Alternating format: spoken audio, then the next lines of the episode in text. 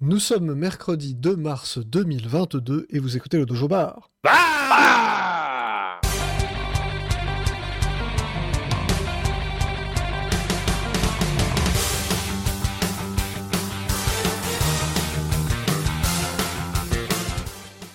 Bonsoir à tous, bonsoir Antix. Bonsoir et bonne année parce que moi c'est la première fois que je suis là depuis, Ah. depuis la saison. C'est vrai. La bonsoir Mecton Bonsoir. et bonsoir Zergi. Salut. Zergi qui va devoir malheureusement nous quitter euh, sous une petite heure, donc j'espère que... Je ne pense pas que nous tiendrons sur une heure, hein, je, je le dis tout de suite, mais... Titre.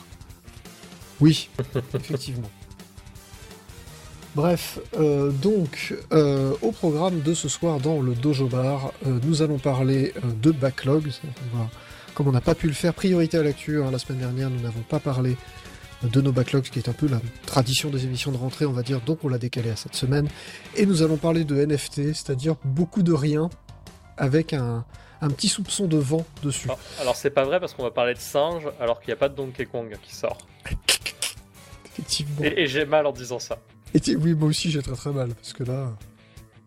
Euh, voilà, mais on va commencer par un très court tour de table de l'actu. Je vais laisser la main à Monsieur Mecton pour le, le premier sujet d'actu qui va concerner Nintendo Switch Sports, donc Wii Sports 4, Ouais. Wii Sports Resort 3, euh, bref. My Life as a Dark Lord. C'était le week-end dernier. J'espère que vous avez pu participer. Euh, donc j'en parlais dans le dojo bar précédent. C'est vrai que j'avais loupé l'info, ou alors ils l'ont rajouté après. C'est un peu de mauvaise foi. Euh, la démo en ligne du Nintendo Switch Sport était donc dispo, mais dispo euh, sur des créneaux de 30 minutes de mémoire qui étaient euh, éparpillés donc, euh, le samedi matin 4h du mat, euh, midi 20h et pareil le dimanche. J'ai pu y jouer, il me semble que toi aussi, Mortal. Oui, tout à fait. Euh, Ouais. J'ai pu faire, euh, bah, un peu comme toi, j'ai pu faire un, un tennis, un bowling, un, C'est ça. Un chambara. avait- On avait accès à trois sports et ils tournaient, ils tournaient en boucle. En fait, c'était pas du tout de l'aléatoire.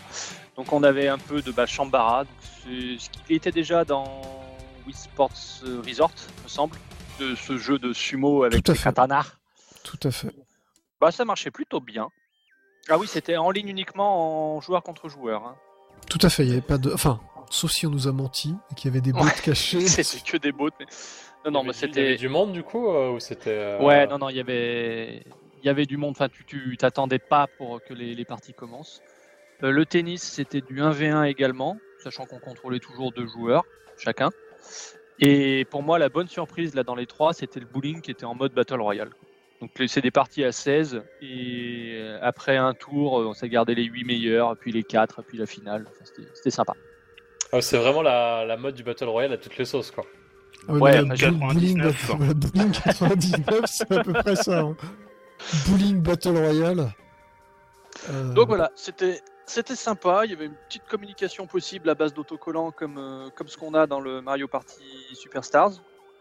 Euh, ça annonce du bon. C'était c'était très très plaisant.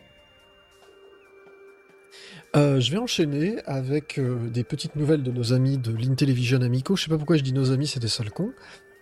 Euh, voilà. Est-ce que c'est pire de posséder une NFT ou une Intellivision Amico? Je vous laisse en débattre. Voilà, c'est fait.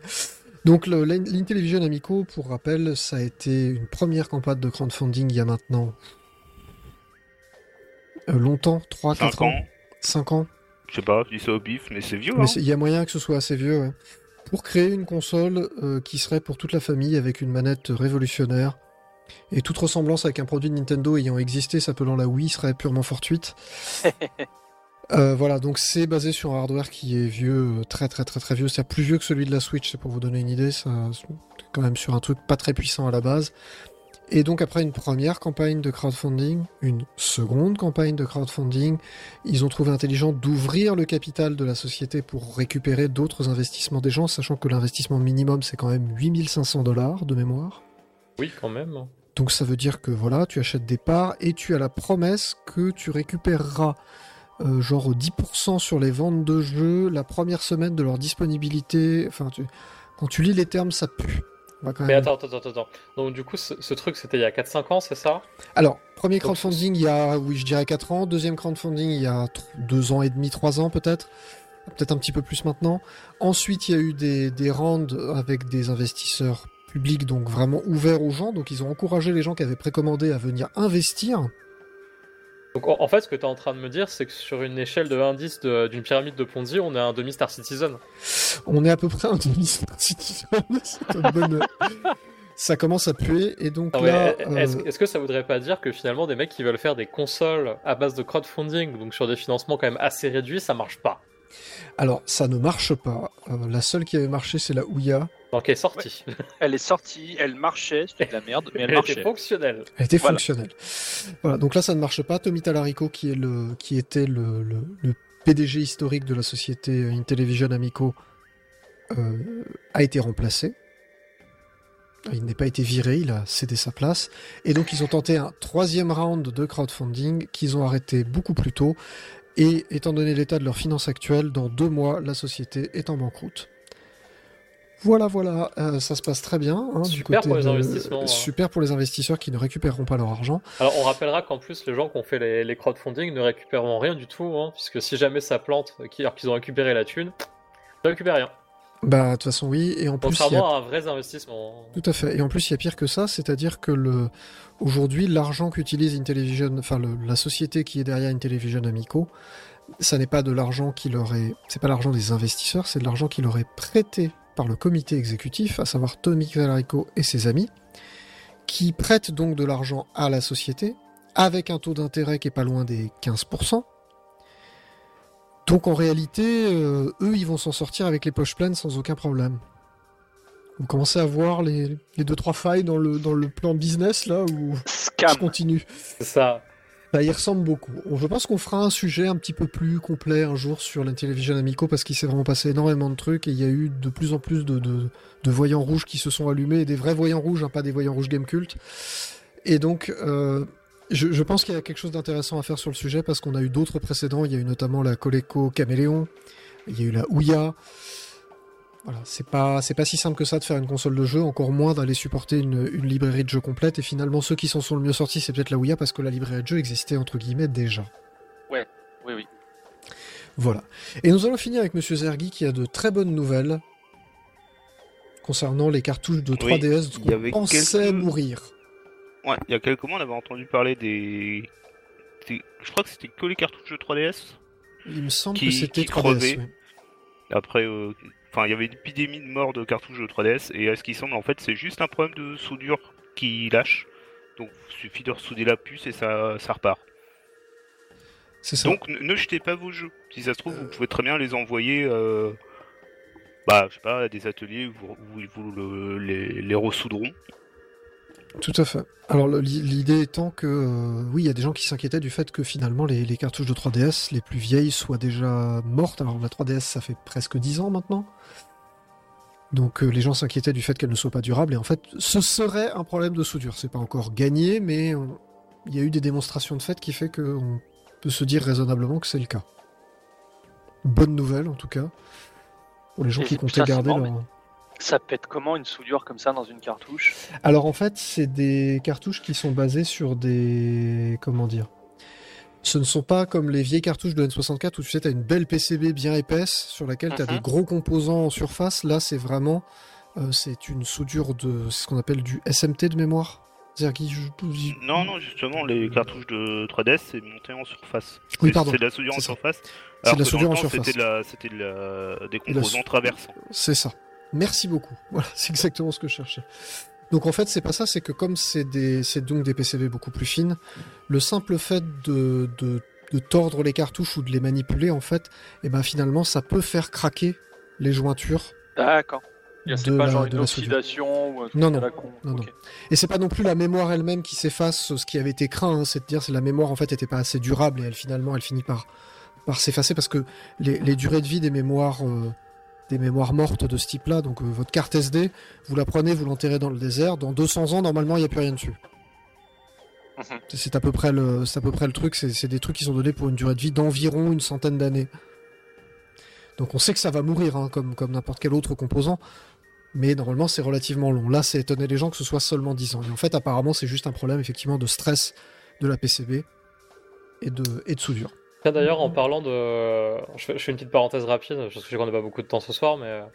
On a, on n'a pas parlé du- de l'annonce de la fermeture des, des shops euh, 3DS et Wii U l'année prochaine. Non, mais ça va venir. Parce Voilà. que on, on a, voilà, t'inquiète pas, on a un autre sujet sur le qui va venir aussi. Non, mais on, a- on a des sujets en ce début d'année, qu'est-ce qui se passe euh, Mais C'est de l'actualité Non, puis en plus, ce qui est ouf, c'est que globalement, euh, les, les sujets s'écrivent tout seuls quasiment. Donc ça, ça fait quand même En ce plaisir. moment, ça va tout seul. ouais. Voilà. Euh, on va faire une première petite pause musicale et je vous propose, je n'ai pas résisté, je vous propose un petit morceau de la bande originale de The Blob 2. Le morceau s'appelle on va parler artiste. exactement. Le morceau s'appelle Paint Party et c'est euh, l'excellente, excellente PO de The Blob 2. Ça dure 3 minutes, c'est composé par monsieur John Gustock et on se retrouve tout de suite après.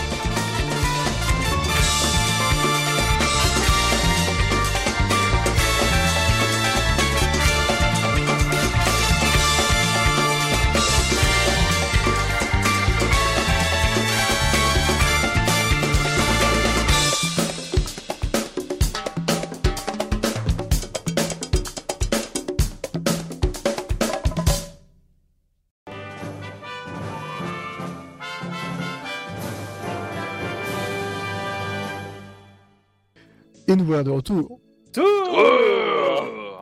Euh, donc on va faire une petite pause backloggery. Je vais donner la parole un petit peu, un petit peu dans tous les sens. euh, surtout qu'il y a Zergi qui a fait un truc très intéressant. On en parlera un tout petit peu tout à l'heure parce que ça m'intéresse pour d'autres raisons. Euh, donc on va commencer par tiens Monsieur Mecton puisque tu fais le, tu fais le mariole. Hein, monsieur fait le le petit malin. margoulin. Euh, Dang- Danganron- Dangan- Danganronpa. Danganronpa. Danganronpa. Alors, si vous, comment vous le vendre? Rapidement, si vous aimez les visual novels, c'est un must. Euh, J'en profite pour saluer Tardy hein, qui me l'avait conseillé. C'est- très proche de Ace Attorney, hein, s'il me semble. Dans Alors, l'idée. dans voilà, dans l'idée, dans, dans l'idée du euh, scène de dialogue, machin, procès. Après, dans l'exécution, la mise en scène est dingue. Oui, l'exécution, c'est le bon mot, je crois. Ouais. ouais. Oui, alors parce que donc le pitch, le scénar, euh, donc c'est un jeu qui est sorti sur Switch dans une compilation où les trois jeux sont sur la cartouche. Alors sachez d'office que les deux premiers sont dispo en japonais ou en anglais, et seulement le troisième a une traduction française. Pour l'instant, j'ai fait que le premier. C'est de l'anglais euh, courant plus, quoi. Ça, ça se fait bien. De toute manière, le- les, les textes défilent pas à fond la caisse. Si jamais vous êtes bloqué sur quelque chose, vous avez large le temps d'aller vérifier dans un dico. Euh, donc ça se passe euh, dans un lycée où tu as euh, 16, je crois. Enfin voilà, une grosse dizaine de lycéens, alors qu'ils sont tous des clichetons, mais des clichetons avec de l'humour japonais. Euh, L'exemple typique, c'est tu as une espèce d'armoire à glace boss d'arts martiaux, tu vois, qui, qui masterise toutes les disciplines, tout ça. C'est une gonzesse. Une gonzesse, mais qui a vraiment un physique de, de Stallone. Quoi. Donc t'imagines Stallone en jupe, euh, en uniforme de lycéen euh, tout le long D'accord. euh, voilà, et ils sont tous à moitié pétés comme ça. Ils se retrouvent dans un lycée qui est là pour entraîner euh, l'élite du pays. À peine ils passent la porte, blackout chez tout le monde. Quand ils se réveillent, tout est muré, ils peuvent plus sortir. Toutes les fenêtres, tu vois plus l'extérieur, tout ça. Et il y a un petit ours en peluche qui vient leur parler et qui leur dit bon bah à partir de maintenant, euh, vous allez devoir vivre ici pour toujours. Sauf euh, si vous voulez sortir, faut buter quelqu'un et pas se faire euh, pas se faire prendre. Ah, donc c'est euh, Battle Royale, Battle Royale visual novel Phoenix Wright. C'est ça. Donc à chaque fois qu'il y a un meurtre, tu as une phase d'enquête qui va se déclencher, suivie d'une phase de procès. Donc j'insiste, la mise en scène des procès, elle est juste folle. T'es es à fond dedans, sachant qu'en plus tous les procès sont inté- intégralement doublés. Donc ça, ça Ah rajoute oui, à, quand même. ça rajoute au truc. Et donc il faut que le coupable soit mis en évidence, auquel cas il sera exécuté. Si c'est la mauvaise personne qui est accusée à la fin du procès, le coupable s'en sort et tous les autres sont exécutés. Ah, donc faut pas se louper. C'est sur le papier. hein. Dans les faits, si tu te loupes, le jeu boucle en disant euh, non, t'as merdé, euh, recommence. quoi. Oui, Ouais, d'accord. c'est- donc, c'est euh, comme Phoenix Wright. C'est comme Phoenix Wright. C'est. Tu peux pas condamner, que- tu peux pas vraiment condamner un innocent. C'est pas intégré dans la, dans la, dans le, dans le scénario du jeu que tu puisses euh, condamner un innocent. tu, voilà, tu le fais, ou si tu foires un procès, t'arrives à bon bah c'est foiré, euh, c'est le héros, le coupable, machin, et hop, ça reboucle sur les, les derniers choix que t'as fait pour, euh, pour arranger tout ça quoi.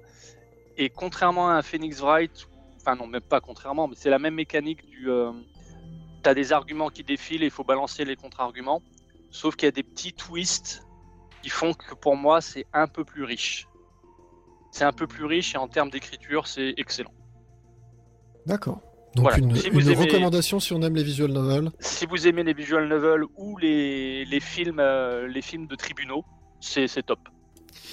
Euh, voilà, je, je vais prendre la, je vais prendre la, je vais reprendre le bâton de parole pour le suivant. Donc moi j'ai joué à Crysis 3.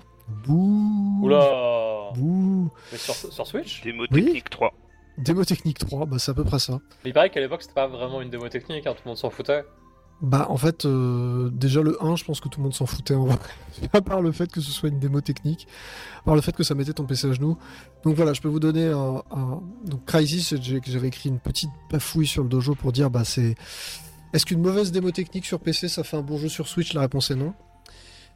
Euh, c'était pas terrible, mais ça avait au moins le mérite d'être un environnement ouvert, euh, un peu bac à sable, rigolo. Là, Crysis 3, clairement, c'est un, un roller coaster.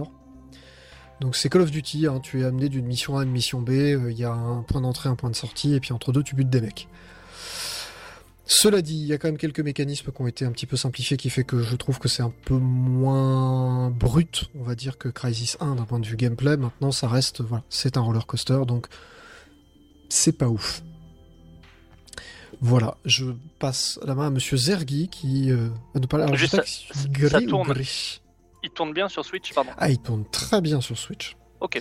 C'est en fait le seul truc que tu peux ressortir de la, de la sortie de la trilogie Crysis sur Switch, c'est qu'il y a beaucoup de développeurs qui font pas beaucoup d'efforts. Parce que quand Ok, tu vois ce que les mecs arrivent à faire cracher à la Switch, tu te dis ok, y a... ça va. Ça va. Ça tourne mieux que sur PS3 et Xbox 360 il y a quelques années quand il était sorti dessus. Donc ça prouve bien que c'est faisable. Ok. Voilà. Monsieur Zergi, pour Ouais. gris ou gris, je sais pas comment vous dites. Alors, ouais, voilà, moi, mon, mon Il paraît qu'on dit Gris parce que Ça c'est a en été très espagnol. simple, j'ai juste joué à Gris, qui est très reposant. Donc en fait, le but du jeu, il est très simple, il faut redonner ses couleurs au monde. Et euh, c'est très calme, voilà. T'es un peu fatigué, tu veux jouer à un jeu tranquille, Gris, ça marche très bien.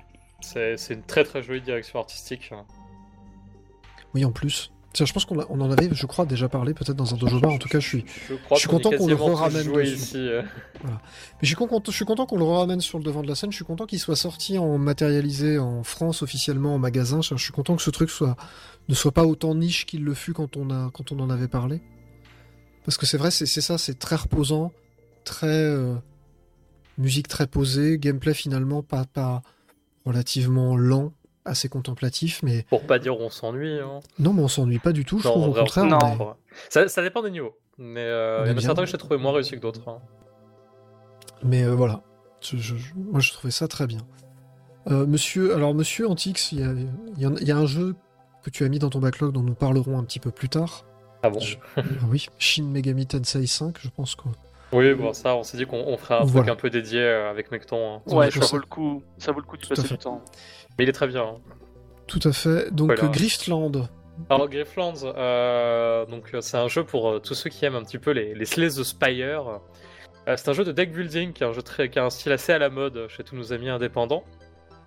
Mais euh, ce qui m'intéressait euh, dans, dans ce jeu, c'est surtout son développeur, Clay Entertainment, euh, très connu notamment pour euh, Don't Starve et le magnifique Mark of the Ninja, que je vous recommande Oh jeu parce qu'il oui est- il est disponible sur Switch.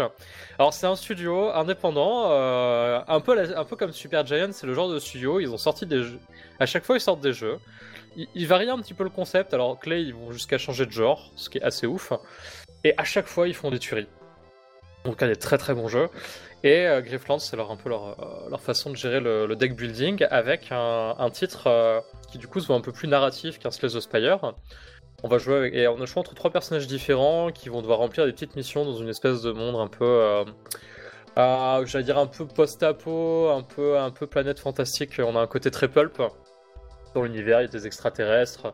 Les héros, c'est tous des chasseurs de primes, notamment celui préférais pour l'instant, c'est l'ancien espion aviateur avec son costume d'aviateur, qui est assez chouette à jouer. Et euh, donc dans ce monde, évidemment, bah, euh, va falloir régler des, faire des petites missions. Et ce qui est assez cool, c'est qu'il n'y a pas que des combats. Donc il y a des combats en deck building. On, sait dire qu'on a son deck de cartes. Au fur et à mesure de l'aventure, on va récupérer des nouvelles cartes. Et le but, c'est généralement de faire des combinaisons de cartes avec tout ce qu'on a en main, avec les différents effets, pour faire le plus de dégâts possible et battre ses adversaires. Et la petite subtilité de ce jeu, en fait, c'est qu'en plus des combats en mode je, je tue le mec d'en face, si on a envie de le tuer, parce qu'on peut décider de ne pas tuer les gens, en fonction de ce qu'on choisit, ça a des conséquences, d'ailleurs c'est assez intéressant. Euh, Il y a tout un système de euh, négociation, et ça se fait aussi avec des cartes, c'est un, jeu, un deck à part, c'est une logique un petit peu différente. Et euh, bah autant ma première partie, j'étais un peu genre bon c'est cool, mais je sais pas si j'ai envie d'y revenir. Et en vrai, je me suis assez vite prêt au jeu en relançant une seconde partie bah, avec le, le personnage de l'aviateur qui est très très fun. Et c'est un jeu qui marche bien, qui est, qui est vraiment chouette. Euh, Qu'en plus, c'est pas très cher, je crois que je l'ai eu pour 9 balles, un truc comme ça. Il doit être à 13 euros normalement. Oui, c'est très raisonnable euh, en termes de tarifs. Pour, pour un a- truc genre Slay the Spire où t'as as potentiellement pas mal de rejouabilité en plus. C'est ça, en plus, il y a tout un système de rejouabilité si on veut. euh, Il y a plusieurs embranchements dans les histoires des personnages. Donc il y a quand même moyen de s'amuser. Euh, moi, j'ai pas fait les trois, j'ai fait que les deux premiers, et puis après, je suis passé un petit peu à autre chose. Euh, parce que j'étais pas non plus à fond sur les jeux là depuis le début de l'année. Mais c'est vraiment cool. Si vous, si vous voulez essayer un deck building, un deck builder, mais euh, que vous avez pas envie d'avoir un Slay the Spire où finalement on fait qu'enchaîner les combats. euh, la partie scénario est cool. Très sincèrement, je me suis pris d'attachement pour ces personnages. C'est, ça parle, mais c'est pas trop verbeux, et c'est un style un petit peu comics, bande dessinée qui est plutôt cool. Donc c'est plutôt une bonne pioche. Et comme souvent avec les, on peut pas vraiment se tromper sur ce qu'ils font. hein. D'accord. Donc un jeu de qualité à un prix euh, raisonnable. À un prix très très raisonnable. euh, Et si on aime le deck building, il y a moyen, il y a moyen de se buter dessus. euh. C'est ça qui est passé un peu inaperçu. Euh, c'est l'année dernière, parce que la version complète est sortie l'année dernière. C'était un jeu qui était en accès anticipé. Mais voilà, je vous le recommande euh, vraiment pour si, si l'univers vous botte, n'hésitez pas à aller voir les screenshots, voir si ça vous plaît déjà visuellement quoi. Griffland, hein, tu dis. Griffland. Grift- Griftland, Ok. tout à fait. Euh, je vais reprendre la main. Moi, j'ai fini Old School Musical. C'est cool. euh, Alors c'est La- cool, mais La moutarde. Mais C'est- Mais euh, finalement, c'est quand même très basique. Donc, c'est un, bel hommage euh, en musique et animé à, à tout un tas d'univers et de jeux et avec plein de clins d'œil partout. Donc, c'est très agréable à faire. Maintenant, je sais pas si je l'aurais refait. Ouais, je- alors Ouais. moi j'avais- j'y avais joué euh, un peu après sa sortie parce que j'ai j'ai rencontré l'équipe qui l'a faite euh, à l'époque où le jeu est sorti via une amie. Euh, c'était plutôt cool, mais c'est vrai que pareil, j'en garde pas un souvenir impérissable. Juste le niveau de Metal Slug qui est probablement le plus bel hommage à Metal Slug que j'ai vu, euh, j'ai vu dans ma vie. Il n'y a pas que celui-là. Il y, a- il y a quelques, il y a quelques débilités euh, Il y a assez, quelques assez bonnes y mais je, voilà. je trou- je trouvais que le Metal Slug ils sont vraiment craqués pour même essayer de, re- de retrouver un peu l'ambiance visuelle de Metal Slug qui est quand même quelque chose d'assez euh, assez fourni. Donc il y a quand même du bon boulot. Alors j'ai vu qu'il y avait Mister MV qui avait fait des- une espèce de DLC pour le jeu. Je l'ai pas testé. Ouais, c'est des, niveaux moment. bon- c'est des niveaux bonus un peu plus hardcore. Ouais, mais c'est c'est- après j'ai pas j'ai pas testé les niveaux de difficulté supérieur, mais c'est vrai que le, la, la partie jeu de rythme est pas folle en soi. C'est faux. Faut vraiment y jouer pour la partie, euh, on va dire euh, narration, euh, narration univers, tout ça. La partie jeu de rythme est plus là pour, euh, t'occuper les doigts, quoi. Ce qui est un peu, ce qui est un peu dommage d'ailleurs, c'est que quand t'es occupé sur le rythme, tu vois pas forcément tout ce qui se passe à l'écran. hein. En plus, alors qu'il y a plein de petits détails rigolos un peu partout, donc c'est quand même un petit peu dommage. Bref, c'est des choses qui arrivent. Je vais redonner la parole à Monsieur Mecton, tiens, pour euh, unpacking. Alors là, je, je, je n'ai pas compris. Moi, j'aime pas déménager, donc je, je ne comprends pas le concept. Non, mais t'aimes bien la narration environnementale. Ça dépend des narrations et ça dépend des environnements. Ouais, mais là c'est bien fait. Parce la là, narration environnementale de Crisis 3 était quand même très moyenne. hein, je- je veux dire. Non, mais voilà, si tu veux, c'est un jeu où le. Alors, oui, c'est un jeu où le principe, c'est de déménager, d'ouvrir des cartons et de ranger des objets. Seulement, euh, ça se passe euh, tout au long de la vie d'une euh, jeune personne Donc on va commencer quand elle est, quand cette personne est enfant, puis elle va grandir, il va se passer des choses dans sa vie, tout ça. Et en gros, tu, la, tu suis cette personne tout au long de sa vie. Et juste à travers le, le déballage de ces cartons et certains détails dans les, dans les décors, tu, tu as une histoire qui t'est racontée, mais sans aucun texte. Ouais, c'est- vraiment bien fait là-dessus. Et euh, moi, il y, a- il y a un niveau qui, je crois, est à peu près au milieu du jeu, qui est, qui est généralement considéré comme assez dur. Celui où il n'y a pas la place pour les affaires. Voilà, c'est ça. Et, et en fait, il tu est d'une à- tristesse. Il est d'une tristesse. tu, niveau. co- tu comprends ce qui se passe à ce moment-là et tu te dis ah ok. Et voilà, donc tu as, tu as ce niveau-là qui est triste. Et au risque de spoiler un tout petit peu, c'est un jeu qui à la fin te fait chaud au cœur quand tu accroches une deuxième serviette. Oh. Et euh, c'est pas très long en plus, ça se finit en 2-3 heures. C'est un, bon ouais, euh, puzzle. ouais. C'est un bon puzzle game assez chill à faire avec un genre un chocolat chaud. euh, très bon jeu pour l'hiver. Et si vous aimez la SMR, là par contre les devs ils se sont lâchés. C'est-à-dire que chaque objet, en fonction de la surface sur laquelle tu le poses, ne fait pas le même bruit. Et c'est- je sais un- pas si je vais tenir.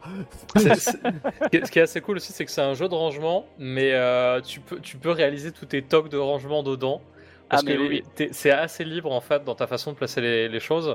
Et il y a même un, un mode pour ceux qui veulent pouvoir faire n'importe quoi dans les options où tu as juste à cocher la case et en fait on ne te demande pas de, de placer le truc exactement. Tiens, euh, au sujet du chacun ses tocs, je, je place l'anecdote. Je faisais un niveau avec ma copine, elle me voit déballer des godasses, donc je mets les godasses dans le placard à chaussures et euh, j'inverse pied gauche, pied droit, tu sais. Et là, je l'entends soupirer. Je lui dis ok, ok, c'est bon, je les mets dans le bon sens, quoi. Moi je te comprends parce que je les mettais aussi dans le bon- je la comprends, je les mettais aussi dans le bon sens. Euh, Je, je... Oui, ch- chacun ses tocs, on va dire ça comme ça. Mm. Euh, je vais reprendre la main parce que moi j'ai- fait un gros, euh, j'ai fait un gros lessivage de backlog en fait. Parmi-vous tous. Euh, j'ai fini Bloodstained Curse of the Moon 2. Ah, Donc, nice. Je rappelle que Bloodstained Curse of the Moon, c'était le spin-off en 8 bits de Bloodstain, euh, le vrai jeu officiel qui a été kickstarté par Ikaruga et qui était, pardon, par Iga Arashi. Iga... Igarashi. Igarashi, ouais. Ikaruga, Et c'est un jeu de shoot. C'est ça, mais c'est pareil. C'est pareil. De toute façon, c'est japonais, donc on peut, on peut pas comprendre. Donc euh, voilà, Bloodstained Curse of the Moon, qui était donc la- voilà une espèce de, de, de, de remake de Castlevania 3, vraiment dans un style 8 bits fait par Inti Create. Donc très bon jeu. J'aurais dit presque meilleur que le Bloodstain officiel. Parce Ça que fait quelle suis- version La je suis patchée ou coquin. pas? Euh, Oui. Même en faisant la patchée, hein, honnêtement. Le, le jeu officiel, il est, il est, une fois patché, il est pas si mal que ça, mais c'est quand même, ça reste. Je dirais. Un bon Castlevania 3D. Mais faut pas, faut pas en demander plus que ça. Je trouve que Bloodstain a vraiment, a vraiment un style, une patte et, une, et tout un tas de mécaniques de gameplay, même si elles sont très simples et inspirées de choses très simples qui marchent extrêmement bien. Et bah, Curse of the Moon 2, c'est plus de la même chose. Donc, euh, donc je, je dis oui. Je dis oui. Bloodstained Curse of the Moon 2, c'est sans problème. Euh, avec de nouveau euh, cette petite astuce où tu finis le jeu une première fois et puis en fait t'as un des personnages qui est capturé qui devient le boss de fin et donc hop il faut refaire le jeu une deuxième fois mais t'as moins de possibilités donc t'as des personnages plus forts mais t'as des capacités en moins. Donc il faut essayer d'aller composer donc t'es obligé de prendre des raccourcis un peu différents t'es obligé de t'adapter un petit peu différemment voilà. C'est toujours euh, toujours ce côté rejouabilité intégré qui est, qui est- qui est- qui est vraiment bien foutu voilà. Je vais repasser la parole à Monsieur Sergi parce qu'il a un petit projet intéressant que j'ai suivi de loin, mais c'est pas depuis cet hiver, hein, c'est depuis plus longtemps que ça, qui concerne StarCraft. Et donc on va parler d'un jeu PC, mais c'est pas grave parce que c'est vraiment un truc intéressant. Je te laisse présenter ce que tu as fait. Alors oui, dans mon backlog, j'ai j'ai replongé dans StarCraft, dans le premier. Donc en fait, alors comment ça s'est passé? C'est très simple. C'était un lundi matin, j'étais en week-end, je me réveille. euh, Tu vois, j'étais encore dans mon lit, je me gratte les couilles, je regarde le- les emails sur le téléphone.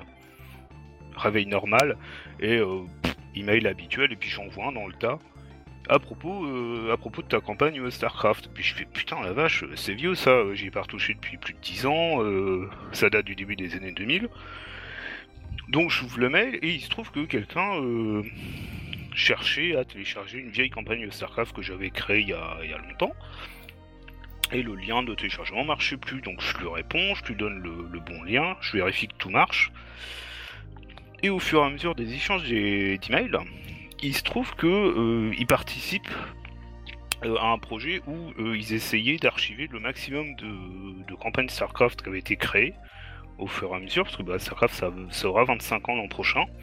Et des ça- fans, hein, on est bien d'accord, c'est les, c'est les Oui, custom les, maps. les, les, les, les campagnes euh, créées par les utilisateurs, bien entendu. Parce que celles euh, créées par Blizzard, ça a été archivé il y a longtemps, ça. Oui, je pense. dans, dans le source code du jeu avec le reste, donc il a pas de souci. Et euh, bah, en fait, du coup, ce qui s'est trouvé, c'est que depuis, je crois, début 2021, il y a des Américains qui se sont lancés là-dedans parce qu'ils se sont dit, bah, StarCraft, c'est vieux, ça date de l'époque des débuts d'Internet et des sites perso. Les vieux sites perso avec des gifs partout qui étaient hébergés sur des trucs gratuits, qui hébergeurs gratuits dont certains n'existent même plus. Et du coup, on est en train de, tout perdre. Donc ils se sont dit, on va essayer de- d'en récupérer le maximum, d'archiver ça convenablement. Et euh, bah je lui dis bah écoute euh, gros euh, moi Starcraft j'y rejouais régulièrement du coup je dois avoir euh, j'ai pas mal de campagnes qui traînent dans un gros zip cadeau tiens voilà tu prends tout et fais-toi plaisir et, euh, et finalement bah euh, je les ai rejoints et je leur ai permis de retrouver une- pas mal de trucs parce qu'ils ont en campagne francophone il y en a presque 60 je crois ou presque 50 Putain, ça, pratiquement- ça- ça commence à faire. Hein. C'est En- excellent. Bah, les, les, excellent. les campagnes anglophones, ils sont à plus de 230. Et les campagnes, euh, et les campagnes francophones, ils sont à pratiquement 50. Et il y en a la moitié, c'est moi qui leur ai fourni. Un bel effort et euh, je pense qu'on peut. Alors moi personnellement j'applaudis des deux mains parce C'est que quoi, c'est- ouais? c'est de la conser... mais c'est Ouais. de la conservation de patrimoine aussi. Le- les contenus créés par les utilisateurs, bah, ça fait aussi partie du truc et je, je trouve que ce projet est absolument formidable. C'est pour ça que C'est génial. ça valait le coup d'en parler parce que se dire merde, il y a plein de trucs qui ont été créés par des gens, même des trucs pas terribles peut-être, mais c'est pas Ah oui, pas oui, si grave que même ça. les trucs pas finis, pas terribles, c'est pas grave. Et alors encore, euh, maintenant, il y a des sites comme ModDB qui permettent d'archiver ça dans des endroits un peu pérennes. Euh, mais sur console, c'est la merde, quoi. Tu vois, là récemment, t'as eu Mario Maker 1 qui a fermé. Bah, c'est tout, tout Oui, est oui, perdu, à moins, à moins qu'il y ait des pirates euh, qui passent. Oui, ou à moins que Nintendo ait fait une espèce de grosse archive que peut-être ils mettront à disposition un jour, mais c'est vrai que c'est typiquement le. C'est un peu. euh, on, on disait que le, le code source de certains vieux jeux était un peu l'ultime frontière en matière de conservation, et finalement, on en a peut-être. Enfin, moi, je me suis rendu compte avec ce que tu avais partagé, parce que j'ai vu que tu avais aussi recréé des cartes à partir de PNG Oui. qui existaient ou des Ah choses oui, comme ça. ça, Ce qui est quand même un truc fou quand on y pense. en... parce que sur WebArchive, tu peux retrouver des fichiers. Donc j'ai retrouvé certaines certains, certaines cartes euh, par là. Donc c'était plutôt des cartes multijoueurs que j'ai retrouvées. Et il y a quelques cartes multijoueurs, bah on les avait perdues, mais sur le la version web archivée du site, t'avais une image de, de la carte En basse résolution, en basse hein. résolution, en, en 700 pixels de large, je crois, un truc comme ça. Et je me dis, bah écoute, euh, si je l'agrandis pour avoir l'image au format 1.1, il y a peut-être moyen de, de recréer le truc. Et puis bon, bah, comme- c'était des cartes multijoueurs, t'as juste à faire le terrain, mettre les ressources et basta, ça marche. T'as pas de programmation derrière, quoi. Donc ça peut, c'est faisable. Donc il y a quatre cartes comme ça que j'ai recréées. Voilà, donc ça, c'est le genre de choses qui, euh, Mais qui après, mérite d'être temps, quoi. En même temps, c'est chiant parce que bah t'as des créations, bah tu sais pas qui c'est qui les a fait, euh, les emails ils marchent plus, ou alors c'est des boîtes emails qui sont plus consultées. Ah, effectivement, je, je confirme, euh, grosstub69 at caramel.com et- n'existe Oui, plus. voilà. c'est triste, mais... Et, et encore, Caramel, les emails avaient été récupérés par GMX, hein. mais les trucs en e-France ou euh, je- Multimania, euh, pff, Oui, puis même, t'as des, t'as des, t'es- enfin, je rappelle, Multimania, c'était un site, tu pouvais héberger euh, quelques pages gratuitement, euh, tout ça, mais c'est c'est vrai que c'est des trucs qui sont tombés il y a très longtemps. Et malheureusement, il y a Ah, des le- choses qui se sont réellement le perdues dans web- l'histoire. hein. les- le web amateur français entre 2009 et 2011, t'as eu beaucoup de pertes, hein, parce que t'as Multimania qui est mort, Lycos qui est mort et e-France qui est mort. Et ça, ça, mine de rien, ça a perdu pas mal de pages. Et pour les gens qui malheureusement n'a- n'avaient pas la, la possibilité d'aller récupérer, réarchiver ça dans un coin, c'est toujours des choses qui se. Bah, je pense qu'ils te prévenaient pas, hein, c'était dans ton cul. Ah, de toute façon, oui, mais de toute façon, s'ils te prévenaient sur une adresse mail que tu utilisais plus, euh, de toute manière, euh, c'était c'était un peu perdu aussi. Mais voilà, donc un, beau projet de conservation. Euh, Enfin, moi, je suis très, je suis très très content qu'on en ait parlé parce que ça fait vraiment partie des trucs que je trouve.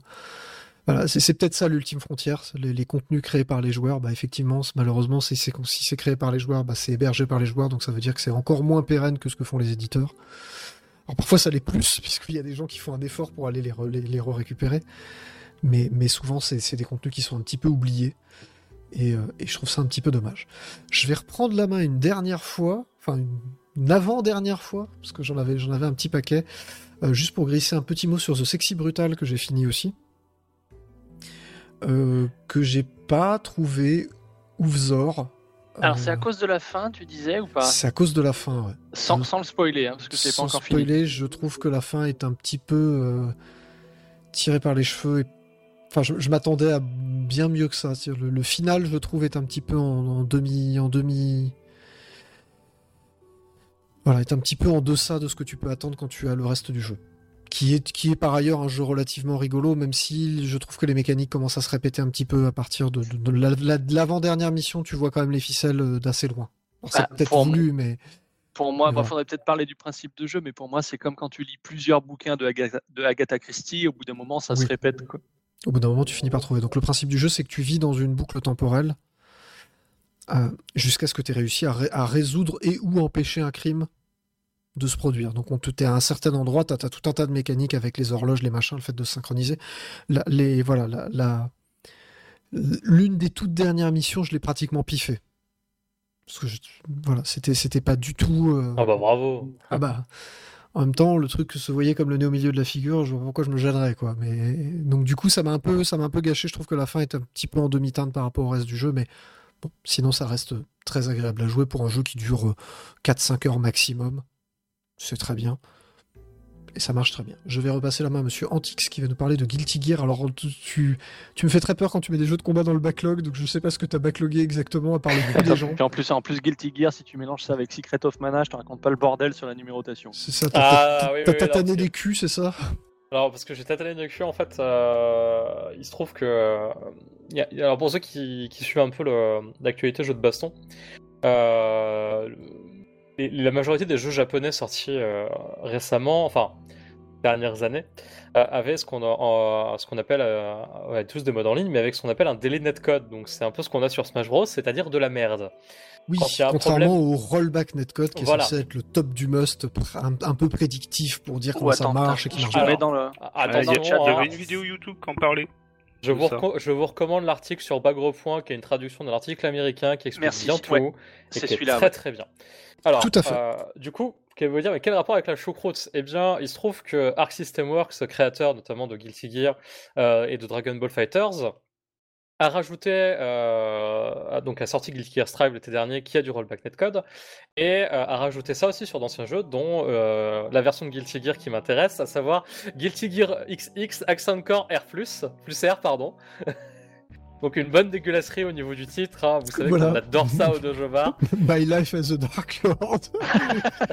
Les émissaires du ciel édition plus, Et voilà, on est... Et pourquoi, On je est là parle, et pourquoi je parle de tout ça? Parce que je me suis mis à deux jeux un petit peu grâce à ce mode de, de network qui est vraiment super agréable euh, en termes de, de contrôle et de, et de réactivité. Euh, J'avais un ami qui, euh, qui s'était lancé un peu là-dedans, donc je l'ai rejoint parce que j'aime bien les, les jeux de baston un peu classiques. Enfin, classiques. Euh, plus dans la veine de Street Fighter avec des quarts de cercle euh, sur un plan 2D, pas Smash Bros.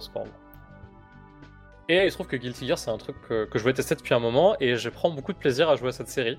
Euh, alors le Strive est un peu plus, proche d'un Street Fighter, mais le, le 2X est connu pour sa grande rapidité et sa grande flexibilité au niveau des mouvements. Avec ses personnages aussi perchés dans tous les sens. Euh, ah, il y en a un, sa spécialité, en fait, il a une clé, et puis quand tu prends un pack de sang, en fait, euh, la clé elle change de forme, il devient beaucoup plus fort, mais il perd des points de vie quand il tape. C'est un jeu qui est complètement barré, avec des personnages vraiment perchés, c'est euh, hashtag le Japon jusqu'au bout. Mais dans le bon sens du terme, c'est des Japon délire, c'est pas des gamines. Ah, c'est euh, donc pas euh, Skullgirl, euh, Parce que Kaggle est plutôt bien en vrai, il paraît aussi. qui, qui est hein. très bien aussi, paraît-il. Euh, que je testerai peut-être un jour. Euh, et je prends beaucoup de plaisir en fait à, jouer à cette série euh, qui me rappelle un petit peu Smash Bros sur le plan des déplacements. Je trouve toujours Street Fighter un peu rigide en termes de jeu de baston. Donc le saut est, tu sautes et tu finiras à l'endroit où tu devrais finir à chaque fois. Guilty Gear c'est un jeu où tu peux dasher dans les airs. faire des doubles sauts, faire des super sauts, et je trouve une certaine, un certain plaisir de déplacement dans ce jeu en fait que j'ai pas dans Street Fighter. Et ce qui fait que je prends pas mal de plaisir à jouer à tout ça. Euh, je vous recommande si vous voulez jouer plus de jouer sur PC en vrai, pour avoir la manette que vous voulez, le rollback, et parce que c'est là où il y a du monde en fait maintenant. Mais, euh, mais c'est assez cool. Et en plus, je crois que le, le- le 2X là il est à 3 euros dès qu'il y a des soldes, donc euh, en vrai, au pire, ça vous coûtera pas grand chose. Une, bonne recommandation. Un, un bon petit jeu de combat de temps en temps, ça fait plaisir. Ouais, voilà, en plus, euh, Voilà, en- c'est ça aussi. hein. En plus, à un niveau même extrêmement basique, euh, je trouve que tu, tu peux assez facilement prendre les choses en main, faire des combos. Ils ont un système qui est assez malin où en fait, t'as des, t'as- globalement, tu pars du coup plus faible et tu peux aller jusqu'au coup le plus fort en enchaînant les touches. Donc tu peux faire un 5-6 de combo euh, sans trop te prendre la tête. T'as pas besoin de savoir exactement quel coup suit quel coup et après tu mets, une, tu mets un coup spécial et c'est cool quoi. C'est Arc System Works qui est derrière? C'est ça. C'est Ouais, leur série ils avaient- principale. Ils avaient fait la même chose sur, euh, sur DBZ et c'était génial. Bah, c'est c'est la base de quasiment tous leurs jeux, euh, ce système de euh, ce qu'ils appellent Gatling. En fait, on peut l'appeler un peu comme on veut. Mais voilà, il y a la même chose sur, euh, sur Dragon Ball aussi. euh, on peut aller du plus faible au plus fort, donc c'est plutôt cool. Euh, Nice. voilà. Et je vais finir par. euh, alors, je voyais, c'est moi qui ai vidé. J'ai vidé le backlog. Euh, j'ai tiré sur l'ambulance et le backlog en même temps. Euh, donc, on va finir. Je finis avec Wonderful 101 euh, que j'avais commencé sur Wii U, que je n'avais jamais fini, que j'ai fini, que j'ai que j'ai recommencé donc et fini sur Switch. Euh, Ah, tu vas pouvoir répondre à une question qui me, qui me Alors, turlupine depuis un moment. Est-ce que c'est plus jouable sur Switch qu'avec le gamepad? Est-ce que c'est jouable sans le gamepad de la Wii U? Alors c'est quand même relativement compliqué. C'est-à-dire que tu sens que ça a quand même été bricolé. Euh, donc ça fonctionne, il y a des choses qui fonctionnent très très bien euh, avec le stick. Il y a des choses qui, on va pas se mentir, fonctionnent bien mieux à- à- au toucher. Donc quand on y joue en portable, en fait, il y a des fois c'est beaucoup plus agréable, notamment pour faire la bombe, par exemple, le fouet, par exemple, ou euh, au stick droit, c'est quand même un petit peu raide. Ouais, je me souviens que c'était déjà le cas à l'époque sur Voilà. En termes de jouabilité, c'est- assez jouissif, même si, euh, euh, je trouve que c'est un tout petit poil répétitif. En fait, je dirais qu'il a le défaut de tous les jeux Platinum avant Bayonetta 2, c'est-à-dire que euh, y a beaucoup de recyclage d'ennemis, il y a un peu de recyclage de niveau, et je trouve que ça traîne un poil en longueur. Il y a 9 opérations au total, divisées à chaque fois en 3 missions. Vers la 7-8ème, tu commences un peu à avoir vu tout ce que le jeu était prêt à offrir et t'en as un petit peu marre. Je- mon ressenti c'était ça, c'est qu'arrivé à ce moment-là, j'étais un peu à saturation. Il y a un autre truc que j'ai pas compris aussi, les méchants ne sont pas russes. Je comprends pas, normalement c'est ça, le- on m'avait expliqué, les les méchants c'est les Russes. Enfin, voilà, je comprends pas. Non, voilà, non, blague à part, donc Wonderful 101, ça marche très bien. Je suis très content que le jeu soit ressorti et, puisse. euh, comment C'est- une des petites perles de Platinum, hein, je trouve. De... Voilà, je, je trouve qu'il a les mêmes défauts que Bayonetta, c'est-à-dire euh, beaucoup de recyclage d'ennemis, beaucoup de recyclage de décors, et, euh, et il traîne un poil en longueur. Bayonetta 2 était, et- je trouve, avec vraiment gommé ça. Mm. Astral Ah. Chain aussi.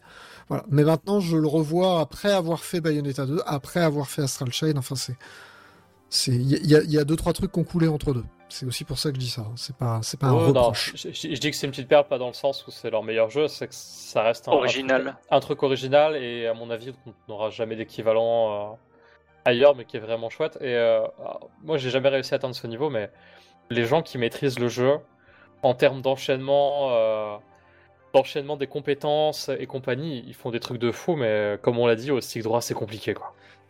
Oui, mais après, voilà, quand tu, quand tu regardes, moi, il y, a- il y a quand même euh, battre le prince Vorken, euh, j'ai toujours galéré comme un connard, j'ai perdu 50 vies dessus à chaque fois, alors que t'as des mecs, ils, ils lui, lui torchent, torchent le cul en 10 secondes. Ah oui, et, euh, oui, c'est- pas un jeu facile. hein. Voilà, c'est pas un jeu facile, faut pas hésiter d'ailleurs à se mettre en casual et tout ça, ça, ça ne- c'est pas une honte, hein, le jeu est prévu pour être rejoué une fois qu'on le connaît. Oui, en fait, c'est moi, vraiment prévu comme ça. c'est c'est la même idée que Bayonetta, as des, de mémoire, il y a des notes à la fin de chaque combat. C'est ça. Mais euh, comme euh, avec les transformations, tu as des techniques pour battre des ennemis plus rapidement et parfois des techniques cachées qui ne sont pas expliquées, il faut que tu trouves toi-même. Et en fait, c'est pas des choses que tu auras dès le début, donc faut pas juste hésiter à faire la technique du lâche pour vaincre les ennemis au début quand on galère un peu. Et puis après, quand on a un peu plus de maîtrise, y aller comme un bourrin et tenter des trucs. euh. Voilà. Ça, ça, c'est un truc que j'aimais bien dans le jeu en tout cas, c'est ce côté. Il y a, il y a des idées cachées et si t'expérimentes, tu peux trouver des moyens de tuer les ennemis plus vite, ce que je trouve assez cool en fait dans ce genre de jeu. Tout à fait. Tout à fait. Donc voilà, pas du tout un mauvais jeu, hein, voilà, je dis juste, effectivement, c'est peut-être un petit peu plus compliqué que ce qu'on pensait. Et voilà, si vous pouvez l'avoir en promo, C'est ça. mal. C'est- c'est- sinon, euh, voilà, c'est- profitez-en en magasin, il est pas si cher que ça non plus. D'occasion, ça se trouve bien. Enfin, c'est c'est vraiment. euh, Allez-y. Simplement, prenez-le peut-être plus comme un jeu, j'allais dire apéritif, c'est un peu compliqué. Mais euh, voilà, le manger tout d'un coup, vous risquez quand même d'arriver à saturation à un moment. En, en fait, si vous êtes allergique à Bayonetta, oubliez. Si vous adorez, euh, si, si vous comme moi, vous êtes un peu un fan du style Platinum et que vous l'avez pas fait, euh, je vous le recommande. Tout à fait. On en est à peu près là. Bref, nous allons nous écouter une deuxième, faire une deuxième petite coupure musicale avant d'attaquer le sujet NFT. Je vous rassure, normalement, le sujet NFT ne devrait pas durer longtemps. Euh, euh, euh, En même temps, on va pas, on va pas parler de grand chose. Hein, de mémoire. En vrai, on va pas parler de grand chose. On parle de rien techniquement. Techniquement, on parle de vent. Horrible. Euh, voilà, donc euh, on va écouter un deuxième petit morceau de la bande originale de The Blob 2, qui est un morceau qui s'appelle The Chase, et qui dure un tout petit peu moins de 3 minutes. C'est toujours composé par monsieur John Gust, Guscott. J'ai un petit peu écorché son, prénom, son nom de famille pardon, tout à l'heure. Voilà, on se retrouve tout de suite après.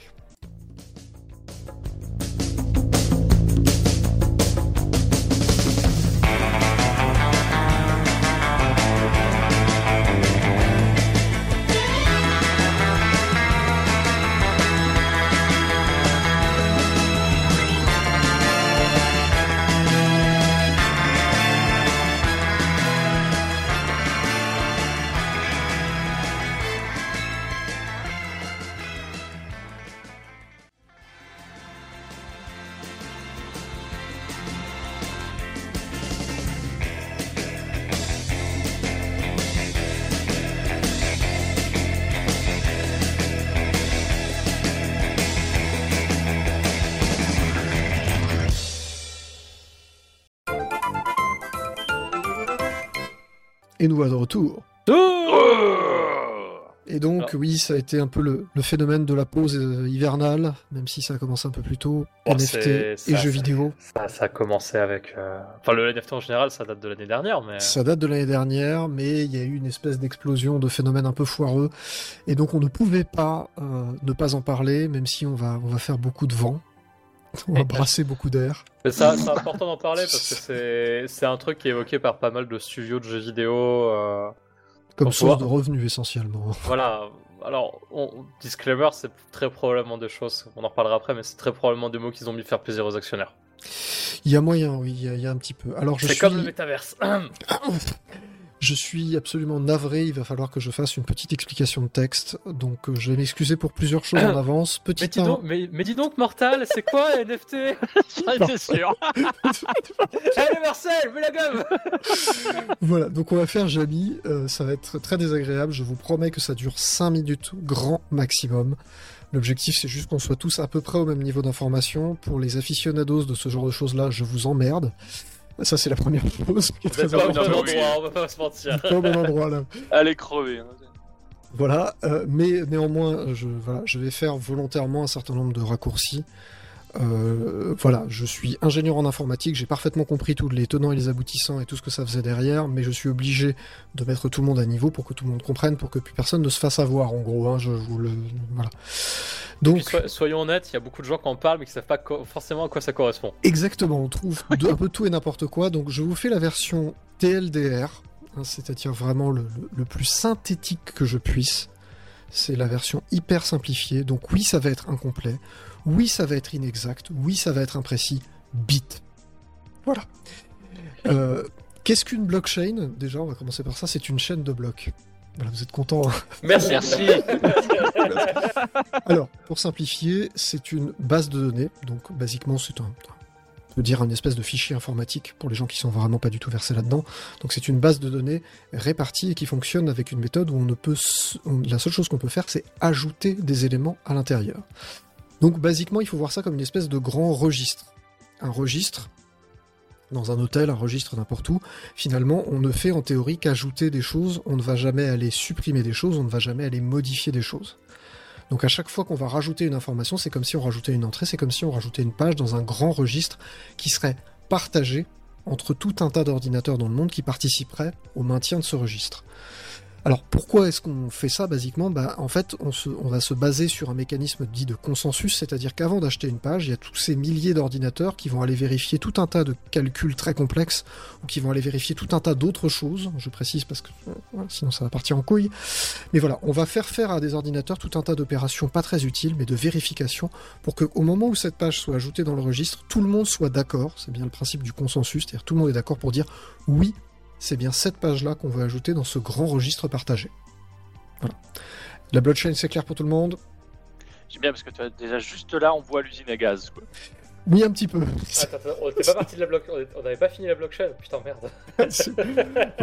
Donc la, la, technologie de blockchain, elle existe, vous en avez peut-être servi si vous êtes servi de BitTorrent, quand vous utilisez un hash BitTorrent, bah, basiquement c'est une blockchain, c'est-à-dire que la DHT, la Distributed Hash Tables, c'est une blockchain, c'est-à-dire que chaque torrent a un, un, finalement un identifiant unique à l'intérieur d'une chaîne qui est partagée entre plein d'ordinateurs.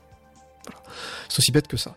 À quoi ça peut servir d'autre? Eh bien, ça peut servir à enregistrer par exemple des transactions financières. C'est ce qu'on appellera derrière une crypto-monnaie. Alors, je vais utiliser le terme crypto-monnaie parce que c'est le terme qui est utilisé par tout le monde, mais techniquement, il faut quand même plus le voir comme une espèce de réseau de paiement. C'est-à-dire l'idée, c'est que chaque transfert d'argent entre deux acteurs va être enregistré sur une page du registre dans une espèce de grand livre de compte.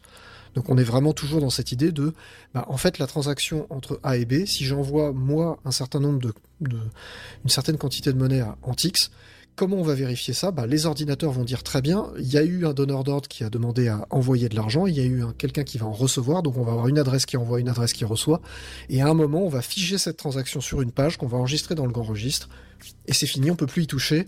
On a bien dépensé cet argent qu'une seule fois parce que cette transaction n'a été faite qu'une seule fois et dans un seul sens. Donc c'est une des applications possibles de la blockchain. C'est une des premières un petit peu utilisées en plus de BitTorrent dont je parlais tout à l'heure. Mais euh, c'est vraiment euh, la crypto-monnaie, c'est ça. C'est simplement un ensemble de collections de transactions financières. Donc plutôt que d'avoir votre compte en banque dans lequel il y a un solde, on va plutôt aller dire bah voilà toutes les transactions qui ont été faites entre le compte en banque X et Y et ensuite on calculera le solde. Est-ce que le crypto-monnaie c'est OK pour tout le monde? Alors moi, juste la question que je me pose, c'est finalement à quel moment on se fait de la thune dans cette histoire? Alors, nous y Quand Mortal t'en envoie, pardon. normalement, oui, si, si, si, si, les choses marchaient normalement, si on n'était pas juste des êtres humains cupides, euh, Bitcoin, le mot est lâché, Ethereum, Coinance, Monero, ne sont pas c'est des meilleurs, il y en a des centaines de milliers maintenant. Même euh, avec un chien. Connect. Et la meilleure de toutes, le Dojo Coin. Ah, le Dojo Coin, oui, très importante. Ouais, spoiler. J'ai toujours l'intégralité des pièces du Dojo 6 quand même. Bref, donc euh, la, la, la crypto-monnaie, spoiler, hein, les humains sont cupides, donc ça n'est pas juste un réseau d'échange. Idéalement, effectivement, si je devais payer un truc à l'autre bout du monde, plutôt que de faire un virement SEPA dans lequel il y a plein d'intermédiaires bancaires, bah, là j'utiliserais finalement un réseau qui me permettrait d'envoyer ça. Un peu comme, euh, comme euh, on pourrait imaginer comme le, je sais pas, le, les emails, bah, c'est une espèce de grand réseau de, serveurs mail qui vont relayer ton message d'une personne à une autre. Finalement, tu pourrais imaginer une crypto-monnaie comme étant juste ça, un réseau de paiement. Le fait est, je vais prendre des euros, je vais acheter des bitcoins. Avec ces bitcoins, je vais aller les envoyer à l'autre bout du monde en quelques minutes, ce qui est faisable avec un virement bancaire, mais qui va peut-être me coûter un peu plus cher. En l'occurrence, c'est pas le cas. Euh, et derrière, le monsieur qui va récupérer ces bitcoins va aller les transformer dans sa monnaie locale immédiatement. L'origine du truc, c'est quand même ça. Et l'objectif du truc, c'était quand même ça. Ah oui, d'accord. L'idée de base, c'était pas déconnante. Ouais. Après, des gens sont rentrés dans le truc et c'est parti en couille en un quart d'heure. Et donc, on va arriver à qu'est-ce qu'est une NFT. Vous allez voir, je vais être pile dans les temps. C'est pour ça que j'ai répété. Hein. Alors, une NFT. Tu veux dire qu'on répète ces présentations? Ah, mais quand on fait une présentation, on la répète. L'improvisation, ça se travaille, monsieur. C'est important. Joli. Euh, Qu'est-ce qu'une NFT Donc NFT, ça veut dire. Alors c'est pas Nook Funny Tokens, hein, voilà. Je... oh, c'est dommage parce que c'est vachement mieux. c'est vachement mieux, bien d'accord. Donc NFT, ça veut dire non fungible tokens. Donc basiquement, ça veut dire que c'est une, une... c'est une application de la blockchain. Hein, donc c'est une autre façon d'utiliser cette... ce grand registre partagé. Et l'idée, c'est que, ben, en fait, un NFT, c'est un, numéro de série unique à l'intérieur de cette base de données. C'est une, petite case à l'intérieur de cette base de données dans laquelle on peut mettre un petit peu ce qu'on veut. Alors, vous allez voir que ce qu'on veut, en fait, c'est pas vraiment, mais voilà. Donc, on peut y mettre à peu près ce qu'on veut.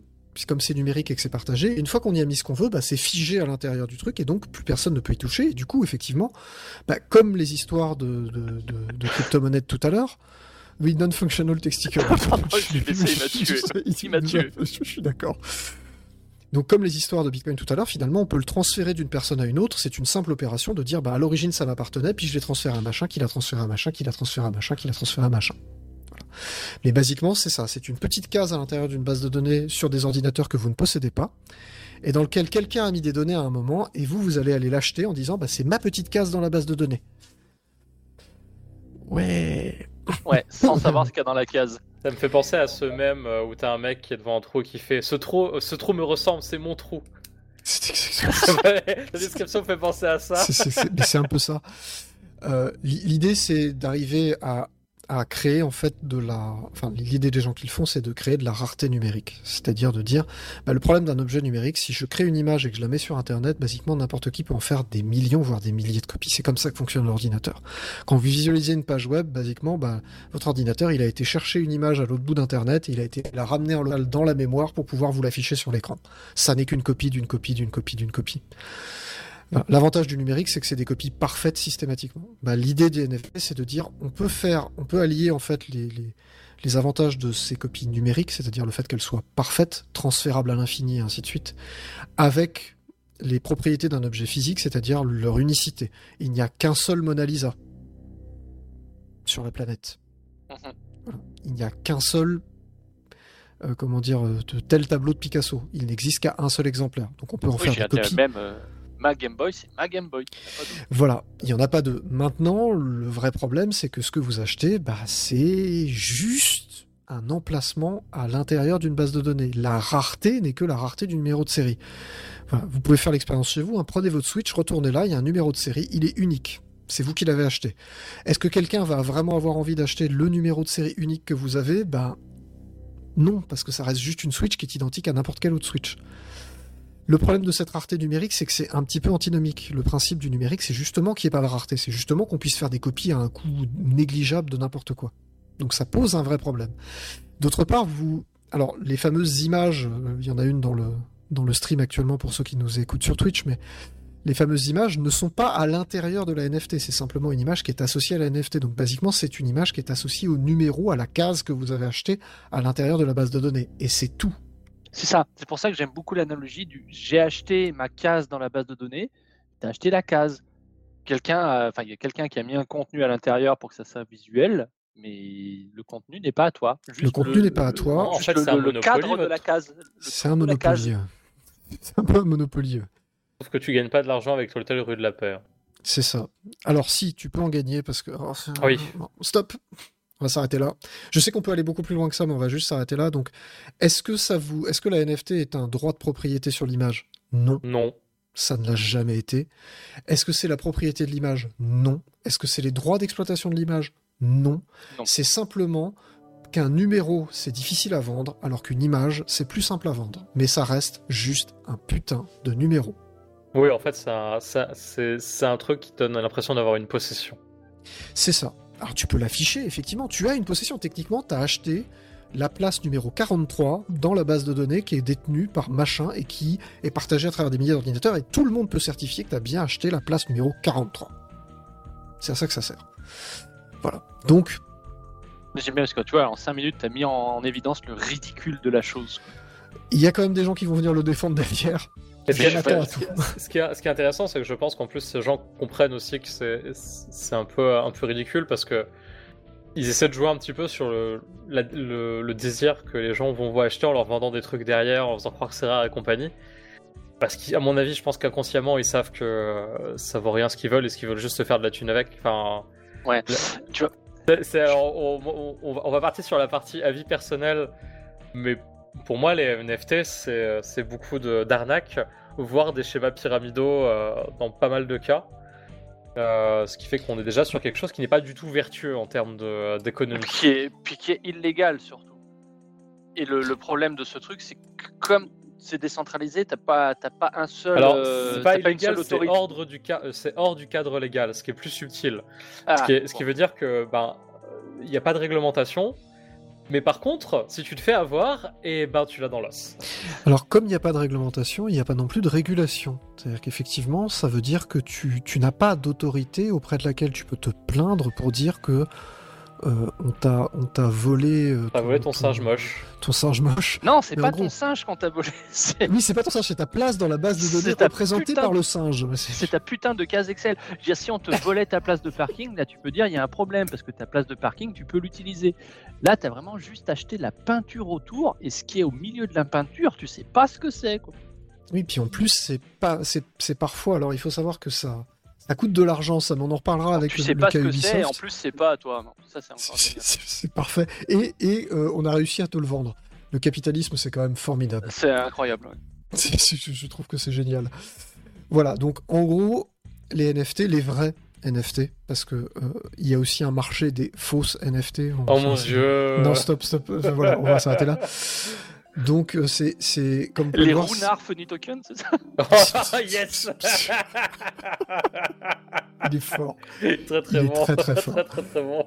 Donc, on a vu tout un tas de compagnies de jeux vidéo, notamment aux alentours de novembre-décembre l'année dernière, qui ont commencé à s'y intéresser de près pour tout un tas de trucs. Donc, parmi les idées qui ont été lancées, je, je vous les énumère comme ça, on verra des cas concrets un tout petit peu après, mais c'est juste pour, pour remettre une idée. Il y avait le fait de dire, bah, finalement, euh, tu pourrais très bien acheter des items uniques revendables. C'est-à-dire qu'au lieu d'acheter ta mitraillette sur CSGO, euh, qui a euh, telle ou telle ou telle propriété, elle n'est pas unique, elle est, multipliée par un certain nombre d'exemplaires. Techniquement, on pourrait très bien créer ça sous forme de NFT que tu pourrais acheter ou vendre indépendamment de Steam finalement. C'est-à-dire que tu as un asset numérique, tu le mets dans, un, dans, une, blockchain, et derrière tu peux l'acheter ou le revendre, et tu ne pourras pas le réutiliser si tu l'achètes ou tu le revends. Ah, il est fort, j'avais mon contre-argument. C'est, c'est- Et Mais, comme euh, ça, Bon, quand contrairement tu à le revends, eh ben, on touche une petite commission. Mais alors, Ah, ça, oui. Ça, oui. Bon, contrairement, contrairement à maintenant où tu peux avoir tes skins exclusifs sur CSGO et les revendre via Steam pour te faire de l'argent. Et Steam se touche une Voilà. petite commission. Et Voilà. Mais là, c'est pareil, Steam toucherait une petite commission aussi, hein, on va pas se mentir.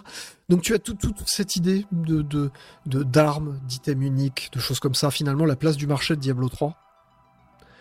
Mais euh, où tu imagines que chaque Oui, objet est que- unique. Là, Et là, donc- peut-être que je vais que je vais en avance, mais la place du marché de Diablo 3 avait tué le jeu avant qu'il le supprime et que ça devienne un jeu sympa. Alors, on y viendra.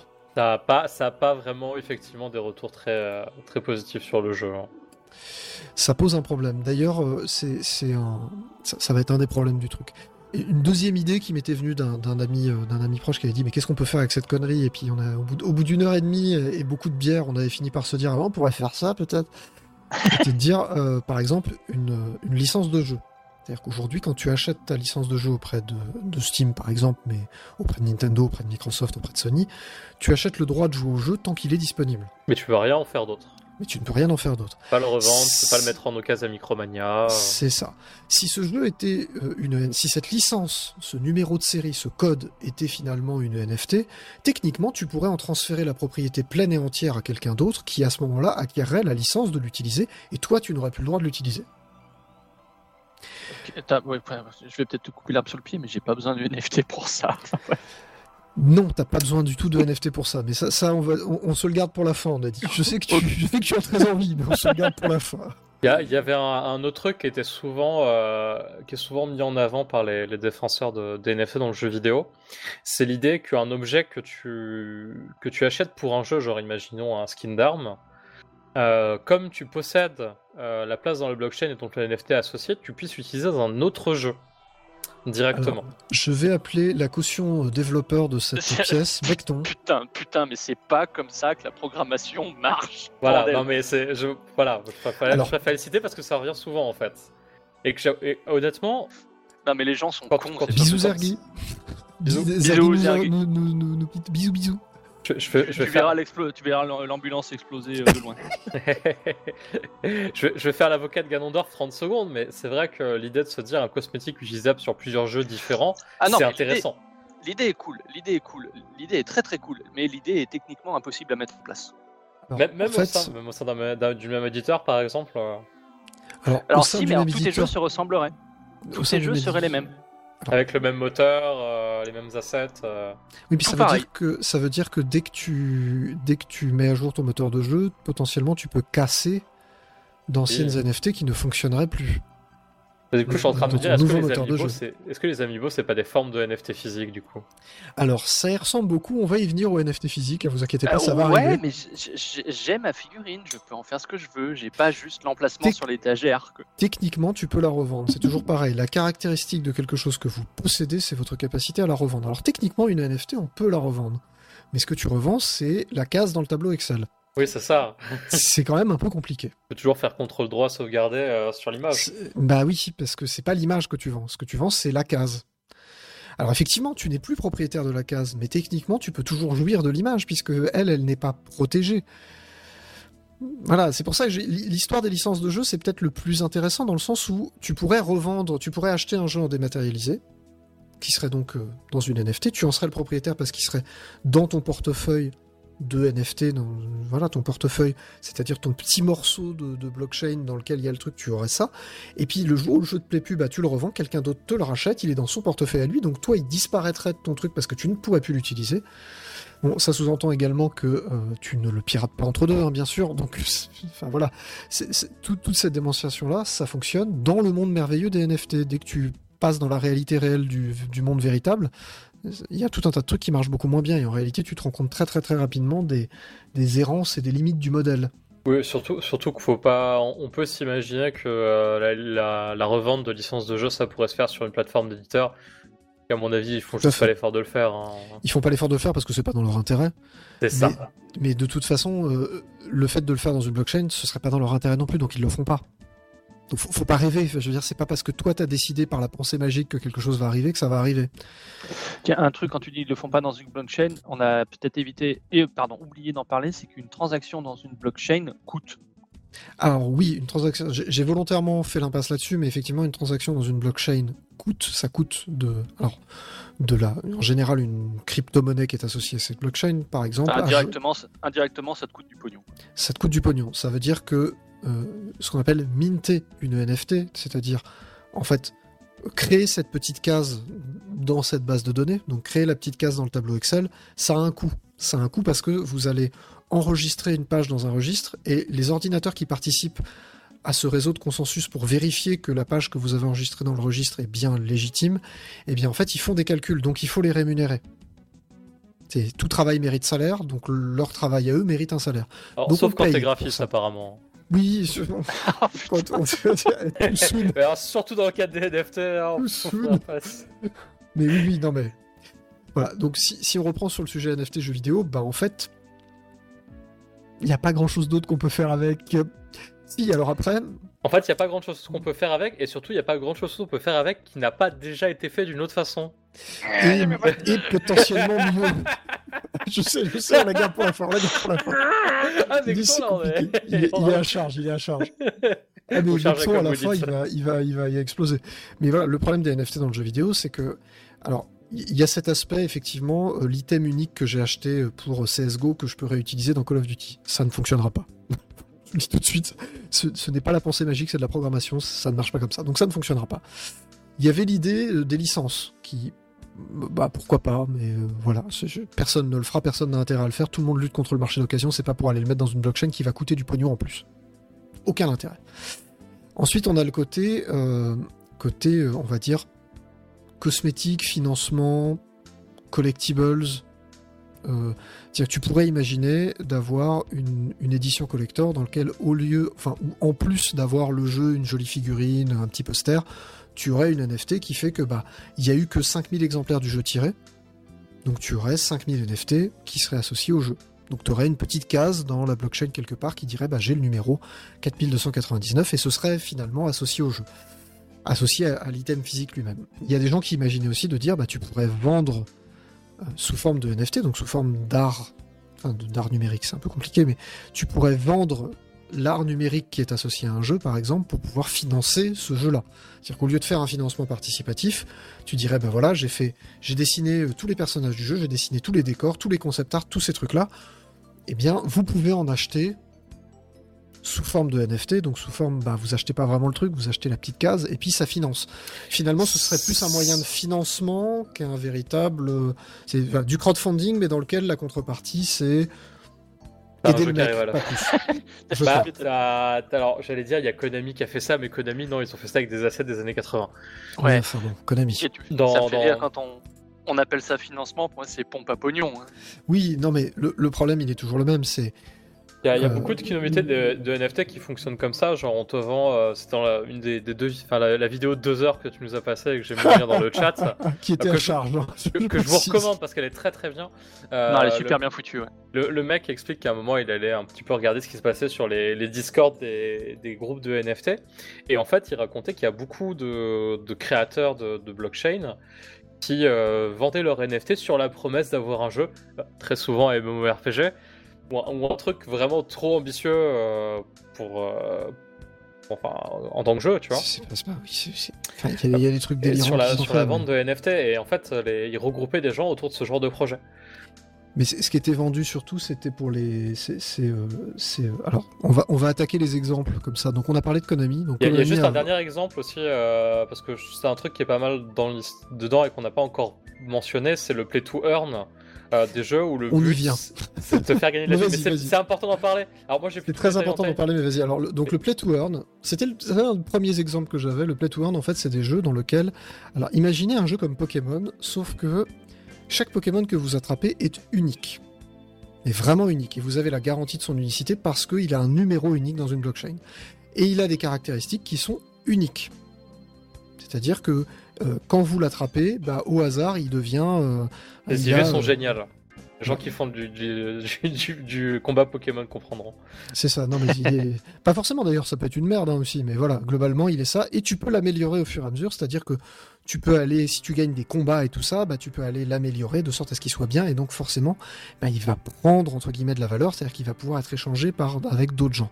C'est ce qu'on appelle le modèle du play to earn, c'est-à-dire jouer pour gagner, au sens de l'argent, où l'idée c'est que tu... Imagine que les Pokémon que tu as achetés, au lieu de juste les échanger avec tes potes, bah, tu pourrais leur vendre, un peu comme les gens qui vendent des cartes Pokémon très chères parce qu'elles sont très rares.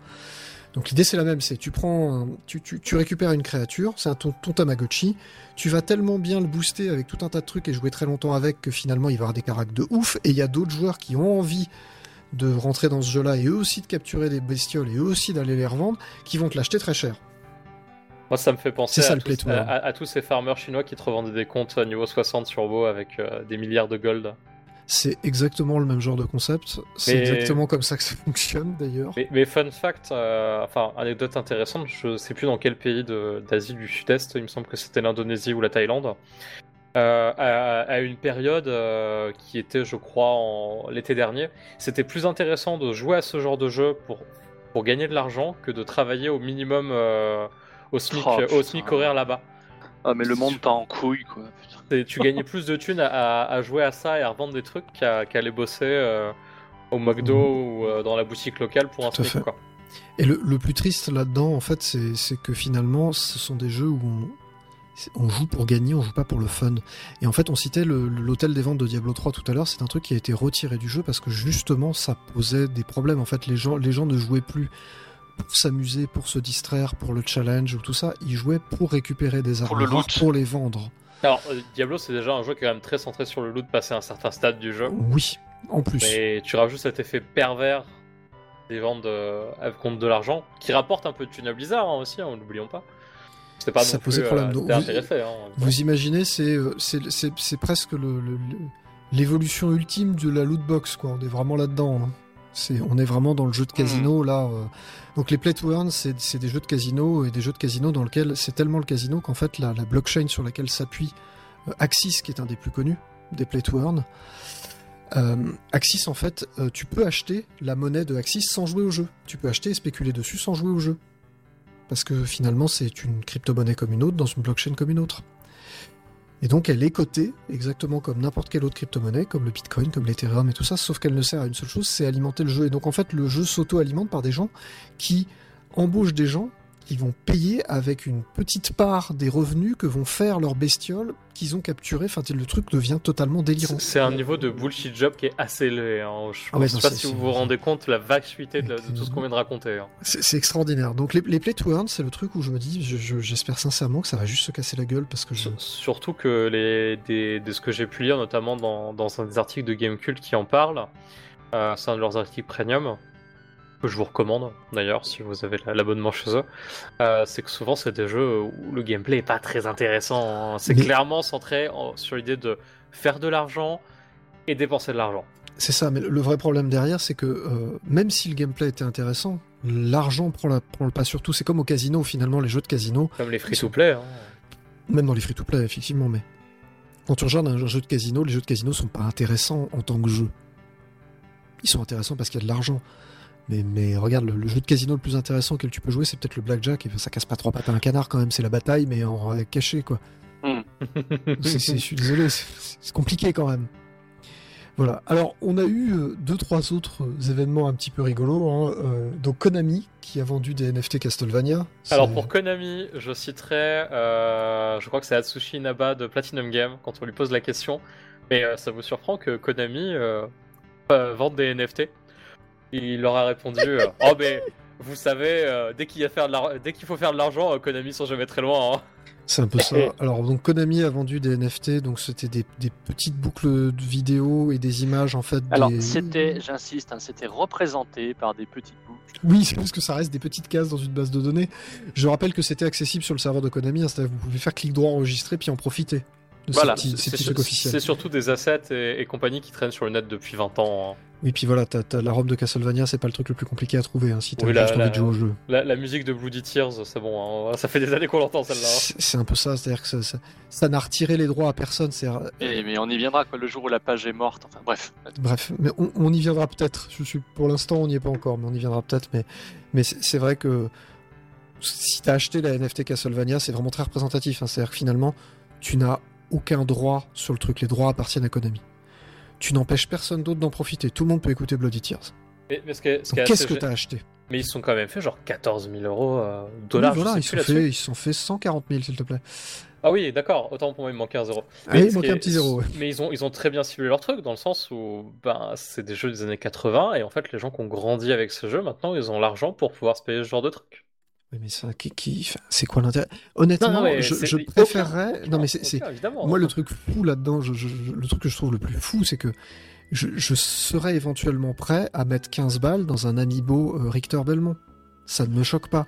Parce que Oh, y a un peux, le, bel tu objet. peux le faire. Je, peux le faire. l'ai fait. Et je l'ai fait. Et j'en suis, et j'en suis, j'en suis fier. Et j'ai un numéro de série unique. Donc j'ai mieux qu'une NFT. Parce que j'ai un objet physique en plus. On va y venir aux objets physiques. Vous allez, vous allez, vous allez saigner des, vous allez Ça, saigner ça des va devenir physique à un moment, cette histoire. hein. Ouais, ça va devenir physique. Mais euh, voilà, je, je- je préfère avoir une belle statuette que je peux mettre quelque part parce que je trouve ça, je peux la regarder, c'est plus rigolo. Je veux dire, globalement, Bloody Tear, je peux l'écouter, une image de Castlevania, je peux la mettre sur mon ordinateur quand je veux. J'ai pas besoin d'avoir la petite case dans le tableau Excel qui dit que je l'ai acheté. Surtout que j'ai déjà une petite case dans un tableau Excel, dans un dans un Auchan qui dit que j'ai acheté ce truc-là. Et t'as probablement une petite case dans ton tableau Excel pour savoir où est-ce que t'en es dans ta collection d'amiibo. Exactement. Et ma petite case dans mon tableau Excel ne me coûte pas cher à rajouter. C'est une cellule gratuite. Donc autant en profiter. C'est délirant. C'est vraiment délirant.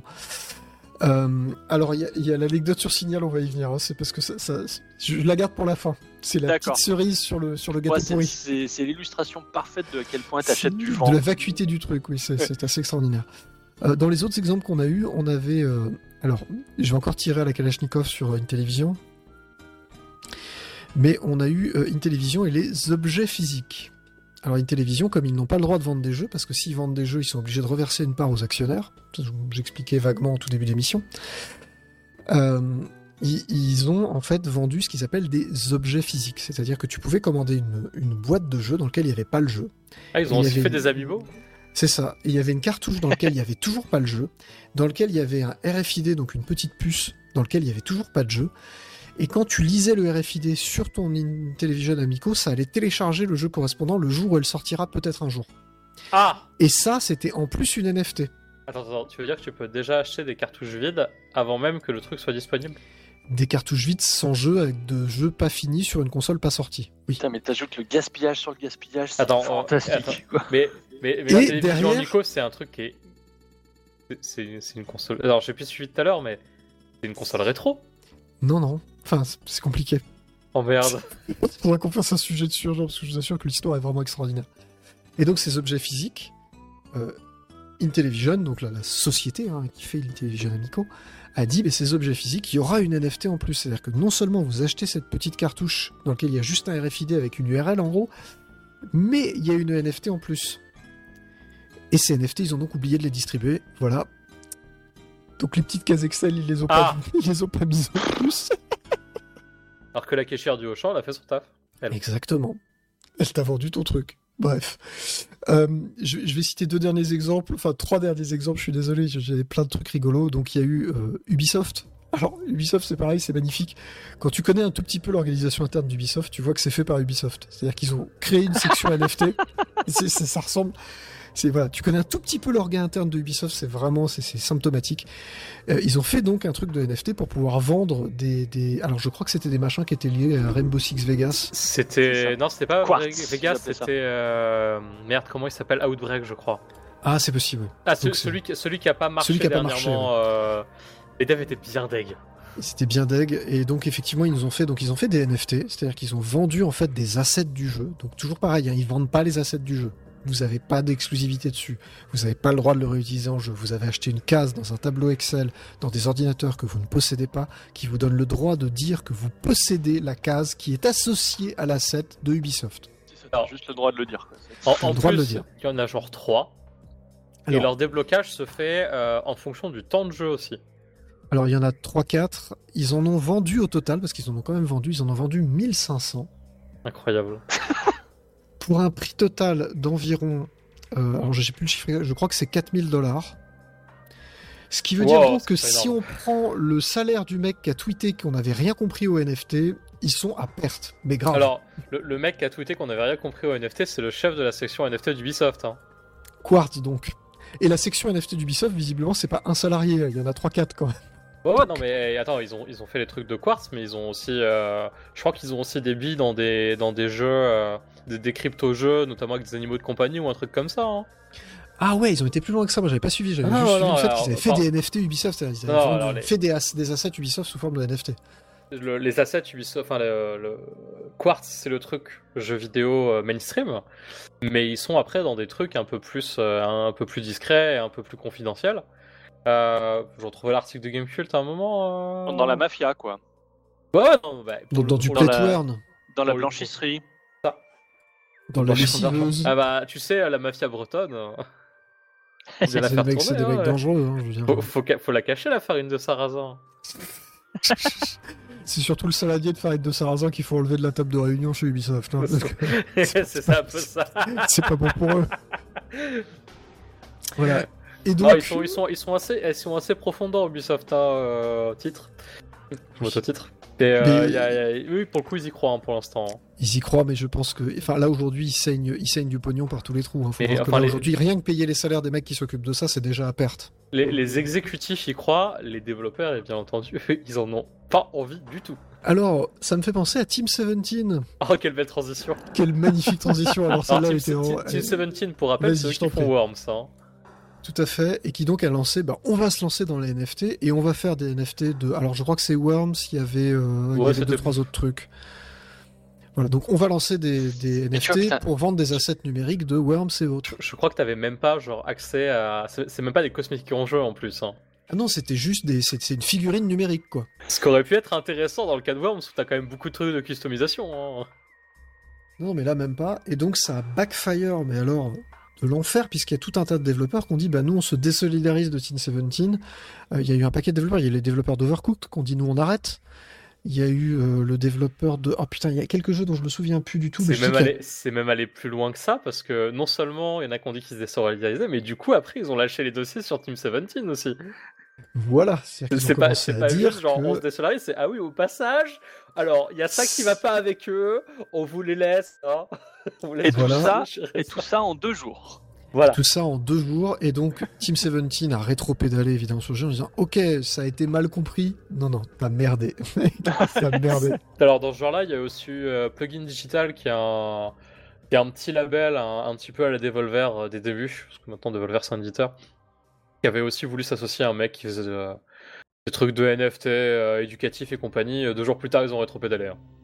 Mais il y a aussi le, alors le fameux, euh, le, le- le- le comédien de doublage qui faisait la voix de, euh, je crois que c'est Nathan Drake, Ouais, c'est. euh, ah oui, le, truc- le, mec, Uncharted. le mec super connu, euh, Neil Druckmann. voilà, qui avait dit, bah, je vais m'associer avec une compagnie qui fait des voice NFT, c'est-à-dire des NFT de voix, et euh, il vendait le fait que vous pourrez l'utiliser dans le métaverse. Alors le problème, c'est qu'il y, a- y plein de, il y a plein de trucs très problématiques là-dedans. C'est un, c'était absolument pas prêt. Deux, euh, le voice NFT s'est- révélé être une arnaque. Trois, le mec devant le backlash de ouf a dû rétro-pédaler. Enfin, c'est pas une bonne idée de faire des NFT. hein, moi, je vous le dis. Et j'ai un dernier exemple qui m'a fait, qui m'a fait Non, beaucoup ouais, rire. Il y, y a des gens cons, mais ça va, il reste encore des gens sensés. Tout à fait, mais il y a des gens qui sont cons et qui enfoncent le clou. Atari, qui a décidé de lancer un nouveau concept où il mélangerait lootbox et NFT. Et c'est vrai que la, première phrase qui est venue, et c'est celle du joueur du grenier, euh, qui ont fait un gros bisou au passage parce que c'est ça, c'était qui veut du caca sur son vomi? On est exactement là. Alors dans les, dans les un peu moins cool aussi, euh, alors pour le coup c'est pas vraiment le développeur qui, s'y est mis. Euh, donc un jeu qui s'appelle Transformice, qui est de mémoire un jeu français, qui est un jeu de plateforme avec des souris en communautaire.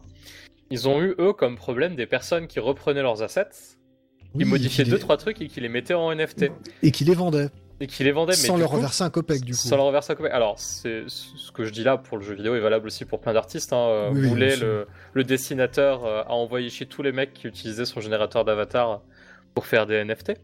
Mais là où c'est devenu super pervers, c'est qu'au bout d'un moment, les mecs ont arrêté de modifier les assets et les ont mis tels quels dans la, dans la Ah bah oui, blockchain. oui. Et il y a même, il y a, même la DeviantArt. vénère. Tout à fait. Et il y a même DeviantArt qui a été obligé de faire un truc pour aller repérer les NFT, pour prévenir les artistes qui sont sur DeviantArt qu'il y avait une NFT qui ressemblait furieusement à ce qu'ils avaient fait. C'est allé très loin cette histoire. Et, et tout ça, tout ça encore une fois, au, au- au mépris total du droit, de- et, sans avoir aucun moyen de, finalement de porter ça. C'est-à-dire tu vas aller mettre, tu prends une image au hasard sur Internet et tu vas aller la mettre dans une NFT, ça n'a aucune valeur ni pour toi ni pour le mec qui l'achète, ça n'a aucune légalité. Enfin, c'est hors du cadre de la loi, c'est effectivement ça. Mais derrière, si ça va jusqu'au tribunal, euh, personne ne peut rien faire. Il se passera rien, quoi. C'est ça le pire, c'est que c'est un non-lieu garanti. Parce qu'en réalité, tout ça n'a absolument aucune valeur. Et ça a été illustré de manière magistrale, Brillante. Ouais. brillante, par le, le mec qui a écrit Signal. Alors, je j'ai plus son nom en tête, je, je- je vous prie de m'excuser, son nom m'échappe régulièrement. Donc, Signal, la messagerie sécurisée, qui a donc créé des NFT. Sauf que, je vous ai dit au départ, la petite case dans le tableau Excel, sur tous les ordinateurs, on la paye. Mais en fait, on la paye à la taille. C'est-à-dire qu'une grosse case dans laquelle on peut mettre beaucoup de données coûte beaucoup plus cher qu'une petite case dans laquelle on peut mettre peu de données. Ça fait que toutes les NFT, en, réalité, ça n'est pas, c'est un numéro dans une base de données, mais ce qu'on y associe, ça n'est pas l'image directement. C'est généralement juste une URL qui pointe vers cette image.